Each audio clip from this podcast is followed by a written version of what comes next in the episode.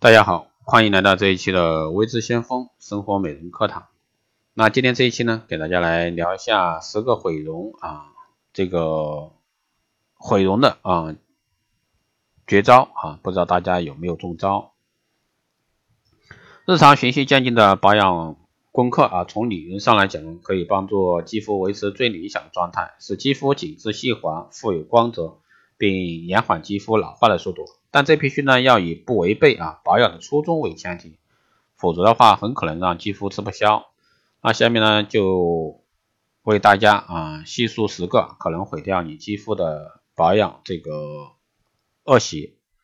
以徒手挤痘痘为乐趣啊，痘痘呢特别是已经发炎的炎性暗疮，绝对不可以这个用手去挤，不仅是因为手上细菌太多不能接触破损肌肤。以免留下难以消退的暗疮印记。最重要的原因是，有些痘痘发生在面部特殊特殊的部位，这些部位皮下血管没有静脉窦，很容易啊造成被细菌污染，血液回流至脑部引发感染，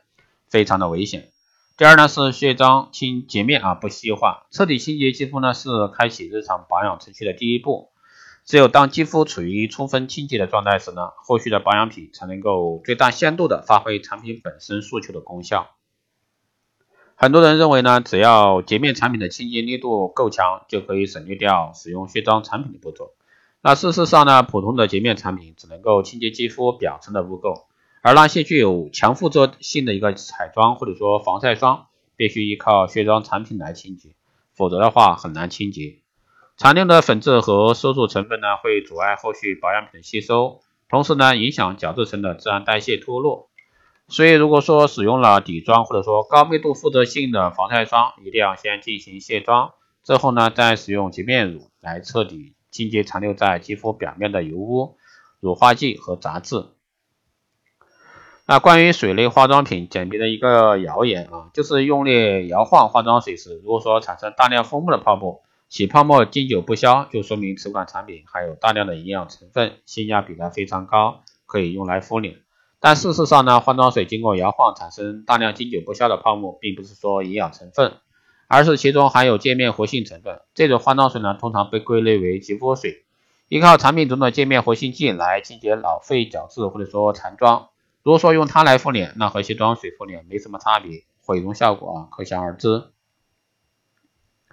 还有呢，就是混乱的叠罗汉的保养方法。勤加保养呢，并不代表啊什么都要往脸上涂，瓶瓶罐罐十多种一起上脸，并不能提升保养效果，反而呢可能增加肌肤的负担。皮肤呢毕竟不是消化系统，对保养品的吸收利用程度有限。当涂抹多层保养品后呢，肌肤就处于饱和状态，无法继续吸收，而且呢附着在肌肤表面的保养品很可能使毛孔无法正常呼吸。影响皮脂腺代谢，造成痘痘、瑕疵等问题。另外呢，保养品之间不可以随意混搭，比如说很多啫喱或者说泥露状的保养品就不可以和酸类啊、抗老美白产品一起用。而不同品牌主打成分不同的淡斑产品也不能叠加使用，否则的话会发生化学反应而失效，浪费事小，毁容事大。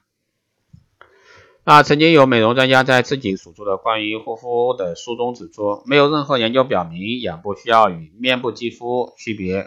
开来护理，而且眼部护理产品的容量通常只是面部产品的一半或者说更少，而价格呢却要高过面部产品。在这个言论的支持下呢，很多人舍弃了使用多年的眼霜，只是在涂抹面部产品时呢，在眼部一带而过。首先不谈产品容量和价格，单从肌肤的构造来说，眼部肌肤就与面部肌肤不同。眼部肌肤没有皮脂腺，同时呢厚度仅为面部肌肤的三分之一，而且呢眼部是表情最丰富的区域之一。如果说不集中护理，很容易出现细纹、黑眼圈、松弛等问题。一般来说，面部肌肤使用产品都不建议使用在眼周，避免产生这个脂香成分啊过高引起的脂肪粒或者说保湿力不足导致的纹路加深。还有呢，绝不使用的控油产品，研发的初衷是为了引致 T 区等皮脂腺活跃的部位啊有致分泌异常，而并非适合全脸使用。皮肤表面存在着由皮脂构成的天然保护屏障，而绝不使用的控油产品控油力啊非常强，一般都会添加皮脂腺啊束缚成分和浓度不低的酒精，因此呢，全脸使用绝不控油产品很可能会导致皮脂膜不健全。引发肌肤更严重的出油问题，甚至炎症，令肌肤呢丧失对外界刺激的防御能力，加速啊肌肤老化。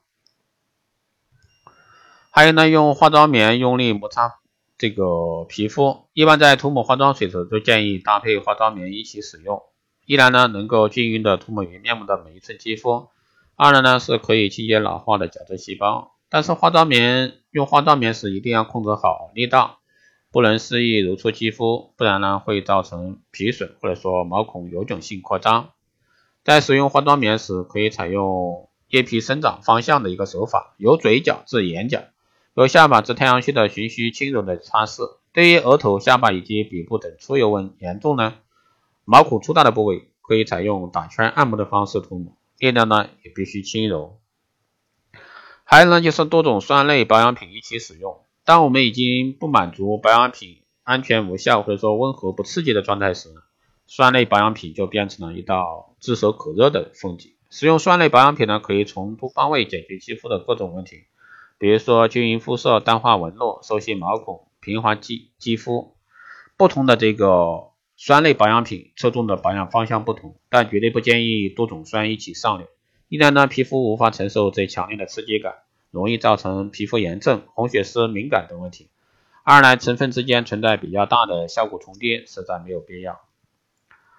还有呢，用猛料不防晒啊，在使用焕肤产品或者说强效美白产品时呢，有效成分需要通过消入角质层才能渗入肌肤底层发挥作用。这也就是说，当使用猛料护肤时，肌肤对抗外界污染和紫外线的能力呢就会急速下降。如果此时不注意防晒，就会导致肌肤。被晒伤、老化以及其他肌肤问题合并出现，所以呢，如果在使用壬二酸、全反式 A 酸或者说四黄醇类的衍生物，对苯二醇这些强刺激性的猛料进行集中护理的时期，一定要使用防晒霜，并做好防晒措施。最后呢，就是自行清理脂肪粒啊，不同于粉刺，肌肤。肌肤出现这个脂肪粒的部位呢，通常没有皮脂腺，所以说在清理时呢，无法使其自然排出，只能通过微创清理。在自家啊自行清理脂肪粒时呢，很难保证工具无菌，也无法精准控制裂道，稍微不注意呢，就会损伤周围的皮肤，造成血管扩张，甚至呢引发炎症。同时呢，清理之后的皮下微血管扩张，在很长一段时间内都无法自行收缩愈合，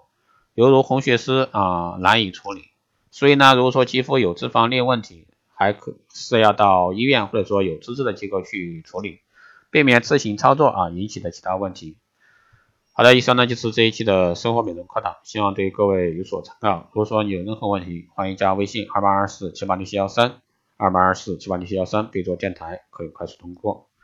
未知先锋电台周年庆从即日起至二零一七年十月三十一日，凡是收听节目、分享朋友圈、点赞的，即可参与活动。加微信二八二四七八六七幺三，备注光电美容，即可领取价值一百九十八元的培训课程，欢迎大家参加。好的，以上呢就是这一期节目，我们下期再见。